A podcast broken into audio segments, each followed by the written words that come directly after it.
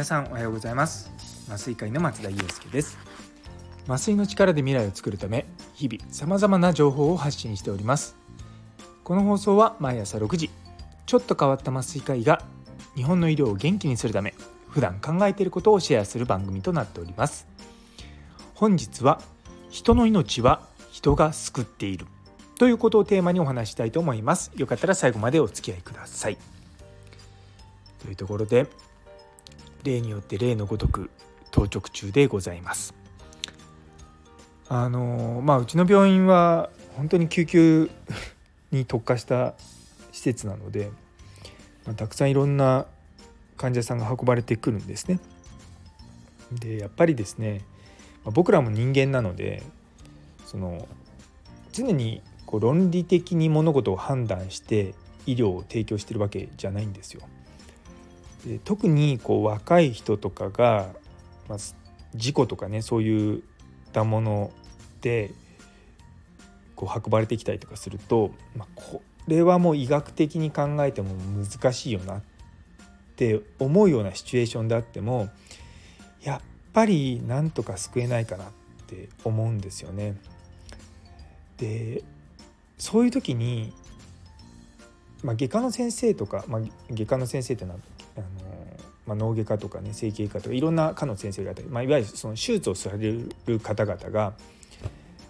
諦めてないって時があるんですね。で昔はいや先生そんなこと言ってももう無理じゃないの？みたいな感じで説得しようと思った時期もあったんですけれども最近はですね、まあ、僕も 年を取ったせいかまあその何て言うか心意気にっていうわけじゃないですけどもその救いたいっていうその外科の先生の気持ちに応えたいっていうのが、まあ、麻酔科医としてあるんですよね。で本当にうちの病院救急患者さんが多くて外科の先生たちもひいひい言いながらやっていてでそんな自分の身もねままならない状態の人たちが目の前の患者さんを救いたいって言って僕は彼らを応援したいんですよね。だから大変な夜を過ごしていても、まあ、それに応えようと思うんですよ。やっぱりですねその埼玉という、まあ、土地柄で働いていると、まあ、いろんなところから患者さんが運ばれてきて、まあ、時にはですね都内から時にはですね都内の向こうの県から患者さんが運ばれてくるってこともあるんですよ。で私がその東京の病院で働いたのはもう15年ぐらい前の話なんですけれどもその頃のまあ、今もそうなんですけど東京の病院って夜中に緊急の手術一つでもやってると救急ストップって言って手術になるようなあの患者さんを断るんですね。っていうのは東京はたくさん病院があるので自分たちの病院が断ってもどっかの病院が答えてくれるだろうというシステムなんですよ。でそうするとですね同じことを他の施設でも思うんですね。で今なんとかだから難しいです。今専門の医師がいないから対応できません。でそういった患者さんが他の県から東京都に頼ってでそれでもダメだからって言ってうちの病院に運ばれてきたりとかするのを見るとなんかちょっと違うんじゃないかなって思うことはあります。でもそういったことをですねあの SNS とかで言うとで東京の病院で働いてる先生たちはいや僕らも埼玉からの患者さんを受けて入れてるんでお互い様ですって言われるんですよ。で僕知ってんですよね。結局そんなこと言ってるけどもそもそも埼玉のね医師数が国、あのー、人口に対して少ないのはもう30年間ずぶっちぎりなんですよ。でも東京は逆なんですよね。かんの人口に対する医師の割合っていうのが一番高いんですよ。まあ、でその東京の病院が断ってそうでない埼玉の病院が受け入れてるっていうこの現状に対して、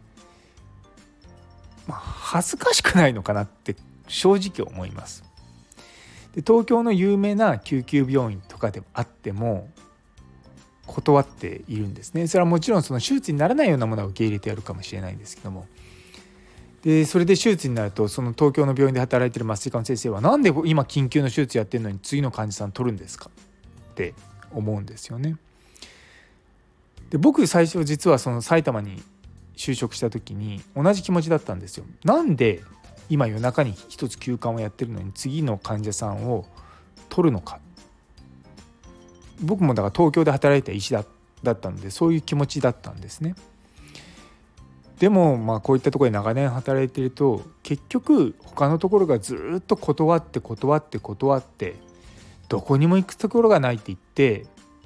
なんとか救おうと思って外科の先生が取ってたりとかするのを見てるとなんかちょっと違うんじゃないかなって思います。緊急の手術やってるからその手術が終わるまで次の手術は取りません。まあねどういう状況になるかわからないって言ったらそうはそうですけども結局それでよってたらい回しになってで最終的な結果として、ま、東京を飛び出して医師の少ない埼玉に患者さんを送ってるんですよ。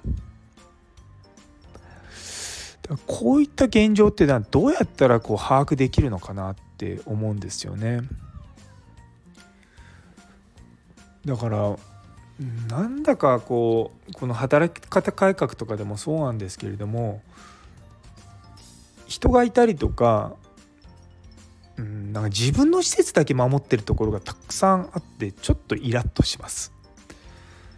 あのもちろんねその病院とかが経営がうまくいかなくなってそれが立ち行かなくなるのは分かるんですよ。でもうちの病院みたいに夜中の2時3時までほとんど毎日のように手術をしてる病院っていうのもあってでそこの麻酔科の人たちはまあ麻酔科だけじゃなくて外科の先生たちもそうですけれども他のところが取らないからしょうがなくやるんですよ。結局他のところが自分たちはこういうのやりたくないからって言って断りまくるんですよね。まあね誰かがね貧乏くじ引かなきゃいけないんだっていう気持ちは本当に思いますし、まあ、貧乏くじって言い方がちょっと表現として悪いかもしれないですけどもでもやっぱりその患者さんを救うっていうことに対してもちょっとうん真摯に向き合った方がいいんじゃないかなと思うんですよね。でこれは実はその現場だけじゃなくてその政治とかそういったところでもあって結局そのどんどん断るような二次救急病院とか、まあ、3次救急であってもうちに運んでくるんですよ。何のための3次救急なんだってちょっと思うんですよね。でそうなった時に何だろうちゃんとって言い方変ですけれどもその夜中に緊急手術はやらないような施設の都道府県の補助金とかを減らもっともっと減らしてうちみたいなそういった断らない本当に断ってないと思うんですよね。でそういった救急をやってる施設にもっと、ね、補助金とかをやるシステムにしていかないと患者さん救える人も救えなくなっちゃうと思うんですよね。